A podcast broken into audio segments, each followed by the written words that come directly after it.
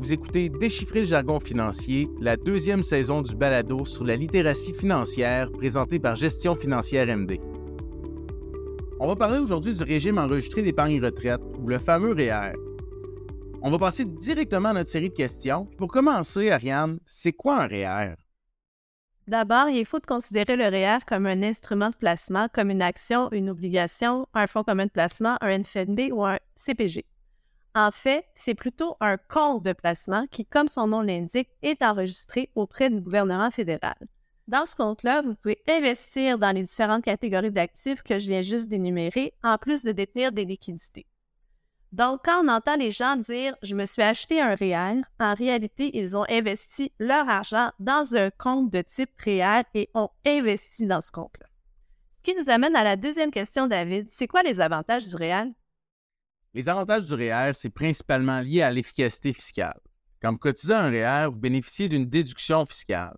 Ça, ça veut dire que vous allez recevoir une déduction d'impôt, donc potentiellement un remboursement d'impôt, qui, lui, peut être utilisé pour maximiser votre plan financier. En plus, tout ce que vous détenez dans le REER, ça va fructifier à l'abri de l'impôt. Si vous voulez savoir comment le REER peut être bénéfique pour votre épargne, vous avez juste à essayer la calculatrice d'épargne retraite sur le site de gestion MD. Puis justement, parlant de retraite, quand va venir le temps de retirer l'argent de votre REER, votre revenu, normalement, devrait être plus bas qu'au moment où vous travaillez. Donc, les montants retirés vont être imposés dans une fourchette d'imposition plus basse. C'est quand même beau, non? Fait que, pourquoi on ne peut pas mettre tout notre argent dans le REER? Le REER, il y a quand même certaines limitations. Donc, par exemple, pour ouvrir et cotiser un REER, il faut avoir moins de 71 ans. Ça nous prend aussi un numéro d'assurance sociale. Il faut également produire une déclaration de revenus. Le montant qu'on peut verser dans le REER, qu'on appelle droit de cotisation REER, est limité.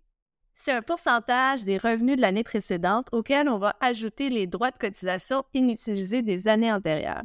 Le montant exact est indiqué sur votre avis de cotisation ou sur votre compte en ligne de l'ARC. Vous pouvez également appeler l'ARC pour obtenir le montant. Donc, plusieurs personnes, David, pensent que les retraites du REER sont libres d'impôts. Est-ce que c'est vrai? Je dirais justement que c'est l'inverse. Les retraites du REER sont presque tout le temps imposables. Je dis presque parce qu'il y a des situations où l'argent peut sortir du REER sans être imposé tout de suite, bon, à condition de suivre certaines règles, mais dans la plupart des cas, si vous retirez de l'argent de votre REER, le montant que vous retirez va être ajouté à votre revenu annuel. Donc, vous allez devoir payer de l'impôt directement sur les retraits, puis ça, c'est en fonction d'un pourcentage du montant retiré.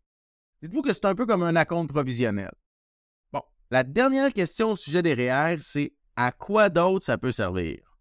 Les avantages REER vont en faire le véhicule idéal pour épargner en prévision de la retraite ou pour des objectifs financiers à plus long terme.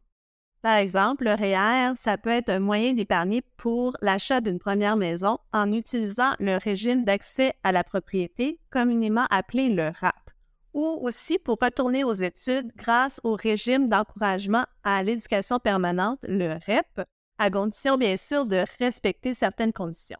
Ces régimes vont vous permettre de retirer de l'argent de votre REER jusqu'à une certaine limite pour acheter votre première maison ou pour entreprendre des études supérieures. Tout le monde est différent, donc vous pouvez consulter un conseiller ou une conseillère MD pour savoir si un compte REER convient à votre situation.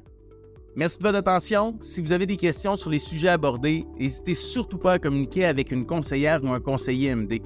Vous fassiez ou non affaire avec MD, on est là pour vous aider. Si vous avez aimé le balado, on vous invite à prendre connaissance des autres éléments de contenu sur la littératie financière sur md.ca. Vous allez y trouver des billets de blog, des vidéos et beaucoup d'autres choses.